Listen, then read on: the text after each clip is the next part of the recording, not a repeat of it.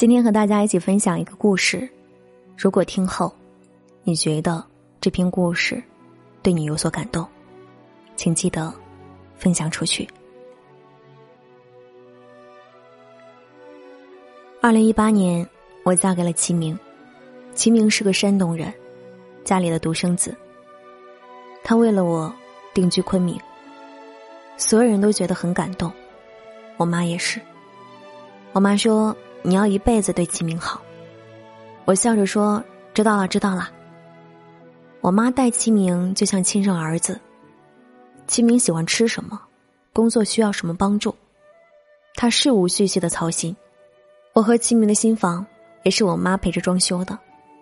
那段时间，我们每天一起逛建材市场，销售和我们聊天，知道我是刘英的硕士，又有很好的工作，都夸我妈教育的好。我妈骄傲的说：“我女儿是散养大的，不用我管。”人家都夸我妈妈好福气，只有我知道，那一句“散养”，包含着多少心酸与无奈。好想和我妈妈说声对不起，请她原谅我曾经的任性与不懂事。可是人大了，有些话就不好意思说出口了。我从小会很多本事的。篮球、游泳、溜冰，遥想当年，我可是小朋友圈第一个有溜冰鞋的孩子。当然，我玩这些东西身上从来少不了伤。我婆婆笑着说：“你妈这哪里是养闺女啊，是把你养成小子了。”我想想也是呢，从小我妈就没有教我学过什么女孩的东西，怎么护肤，怎么防晒，甚至连洋娃娃都没有给我买过。可能因为我妈是学采矿的吧，她和我爸是大学同窗，毕业后从昆明分配到东川矿山。爸爸在矿里下井画图，妈妈在设计院，一穷二白的两个人全靠自己努力建起了小小的家。妈妈二十四岁时生下了我，那已经是一九九一年了。虽然两边家庭都没有办法帮忙带孩子，我妈左右衡量。转去了事业单位上班，男主外女主内，看起来很平常。可对我妈来说，牺牲很大。那个年代的大学生都很金贵，留在设计院前途无量。我妈放弃了对口的专业，就等于放弃了美好的前途。一切，只为了我。我从小体质很弱，我妈为了给我养身体，带我看中医吃中药。那么苦的药，我根本不愿意吃。我妈就把药材研成粉，一颗一颗的装进胶囊。妈妈为了孩子，真的是能想出千万种办法来。那时候家里还很穷，住在一个连厨房都没有的小房子里。我妈只能在狭小的过道里用电炒锅做饭。记得有一天放学回家，我一不小心就踩进了滚进沸水里的锅里，我妈吓坏了。背起我就往医院跑，因为太痛了，我一边哭一边叫。我妈就把我公主抱在怀里，轻声的哄着我。长大了自己抱过人，才懂这个姿势有多累。可那时候每次去医院换药、处理坏掉的皮，我妈都是这样抱着我去的，因为她怕我疼，这个姿势会更加舒服一些。想想我人生里的第一位王子，就是我妈了。自己累一点、苦一点，也不想她的小公主多受一点罪。可是渐渐长大的公主，却想逃离他了。我爸是在我上初中后升职了，家里条件突然间就好了起来。尽管我妈没有教过我怎么美，可一点不妨碍我长成一个熟练使用火星文的非主流的姑娘。是初三的上半年。我和一个男孩子谈恋爱了，他叫和平，我们学校的校草，长得帅，成绩好。可后来他和一些差生混在一起，开始逃学、打架、泡网吧。那时候流行读安妮宝贝，我也不例外，对爱情就有了孤注一掷的执念。他选择混，我就陪着混。我妈那时真的急坏了，找我谈心，可他是个很温柔的人，只会好言相劝。对于叛逆期的我来说毫无办法，我的眼里只有爱情，即使面对妈妈的眼泪，也无动于衷，甚至感到厌烦。中考，因为之前的底子还在，我考到了昆明一所不错的高中。我妈果断换掉工作，去昆明陪读。我以为距离可以隔断我和和平，可没想到和平也转到昆明来上学了。为了防止我去见和平，我妈每天早晨把我送到学校门口，才去上班。而我每天看着他离开，再逃学去找和平约会。那时候，我妈被我熬得心力交瘁，她想了各种办法，不给我钱，把我锁在家里。作为受过高等教育的大学生，她甚至去庙里烧香，想通过改名字来改变我。可我到底是大了，对所有方法都嗤之以鼻。这家昆明的房子在十楼。他把我锁在家里，不让我出门，我就拉开阳台，对他说：“你不让我走，我就跳下去。”那时觉得自己可勇敢了，为了爱情可以去死。到了高一下半学期，和平和几个朋友在城中村租了房子，我开始几天几天的不回来，打架、泡网吧，没日没夜的玩劲舞团，而我妈呢，大半夜的一家网吧一家网吧的找。可她找到我，我也不和她回去。她眼看着自己一手带大的女儿任性的离他而去，心里也只有绝望。是六月了，整个昆明都笼罩在葱茏明媚的夏日里。我缩在昏暗的网吧里，身上只剩下五毛钱。有时想通，真的就是一瞬间的事儿。忽然就厌倦了这种阴暗的生活。我拿出手机给我妈打了个电话，我说：“妈妈。”我还是想读书。我妈一下子哭了，加上我爸把我接回了家。直到那天，我才明白，自己所有的有恃无恐，都是在挥霍着妈妈对我的深爱。我敢那么叛逆，只因为我知道，他永远不会放弃我。不久，爸妈给我安排了新的学校，重读高一，那是所离市区七十多公里的全封闭的中学。虽然我和和平没有完全的断掉，但那些年开始收心了。高考之后，我爸让我出国读大学，至少也要出省，目的不言而喻。我去了天津，不得不承认，爸妈的策略终是有了效果。我离和平越远，见识越广，就越来越体会到他的不值得。大三室友选择三加一的项目，出国读书，我也动了心。二零一三年，我考去了英国，在那边又读了研。放假回来再见到和平，差距全出来了。我身边都是优秀的男孩子，而和平说话做派，依然是街边的小混混。所有青春里的轰轰烈烈，全部幻灭了。有时想，可能是我青春期太叛逆了，导致我长大后特别恋家，尤其是对我妈。去了英国之后，每天都要和我妈通话，向她诉苦，和她撒娇。远在地球的另一边，我体会到什么叫不想长大。一毕业，我就飞回了家。我在研二时交了新的男友，他就是齐明了，一个为了我远嫁到昆明的山东汉子。我就这样结了婚，安心的守在父母身边。那几年，我爸从工作岗位上退了下来。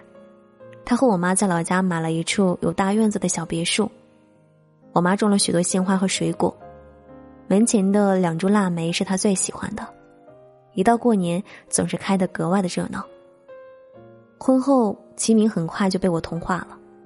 我妈要是十来天不来看我们，我们保准开车回去撵他们，一起散散步、打打麻将，买二老最爱的 M 九牛排，做大餐，日子其乐融融。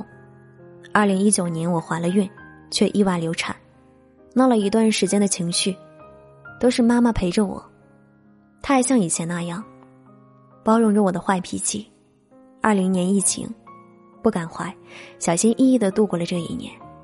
然而谁也没有料到，二零二一年，刚过完春节，我妈却病了，肝癌。全家都吓坏了。齐明马上约了上海的专家一起飞过去。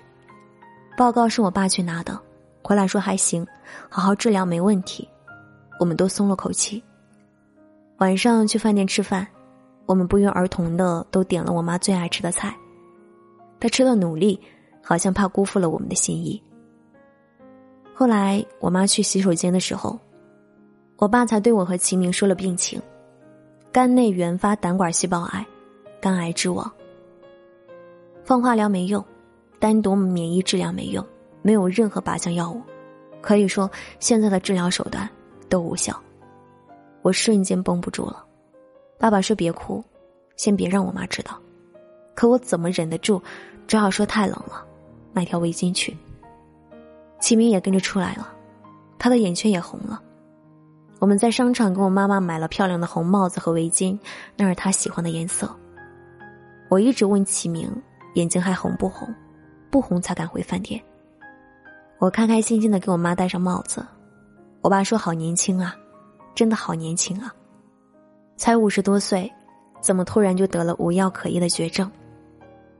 回酒店的路上，我努力的让自己坚强起来。因为从这一天起，我就要和妈妈一起对抗癌症，我不能比我妈先垮了。然而，上海的专家也说无能为力，妈妈根本不知道严重性，还轻松的说挺好，不用做手术了。我笑了笑，心里却痛得喘不过气。回程的路上一直在问自己，是不是我太任性，才把妈妈气病的？如果我一直做个听话的女儿，她是不是就不会这样得这样可怕的癌症？齐明安慰我：“天无绝人之路，一定会找出办法的。”他到处托关系想办法，我妈没有白疼他吧？那时候是陪妈妈抗癌的第一个阶段，我们所有人的心里都还满怀着希望。我总觉得妈妈善良了一辈子，老天不会这么不公平。而当时我妈也确实看不出病的样子。回到昆明，我辞了职，齐明请了长假，我们每天早上陪他一起跑步，下午熬好中药给他吃，仿佛一切都好。妈妈嫌药苦，但会乖乖的喝下去。想起小时候，他给我磨药粉，装胶囊的样子，顷刻体会到了什么叫子欲养而亲不待。儿女的成长，总要以父母的老去做代价，熬尽岁月，却剩不下多少时光了。四月二号，和妈妈一起洗澡，擦身子的时候，她看着镜子问：“我的眼球是不是有些泛黄了？看起来好像真的是有点黄疸了。”我刚调整好的心态，轰然崩塌。我好害怕呀，害怕死神一点点的逼近的脚步。当时妈妈已经开始感到痛了，也跑不动了，饭量减的只剩一点点，很努力也吃不下什么。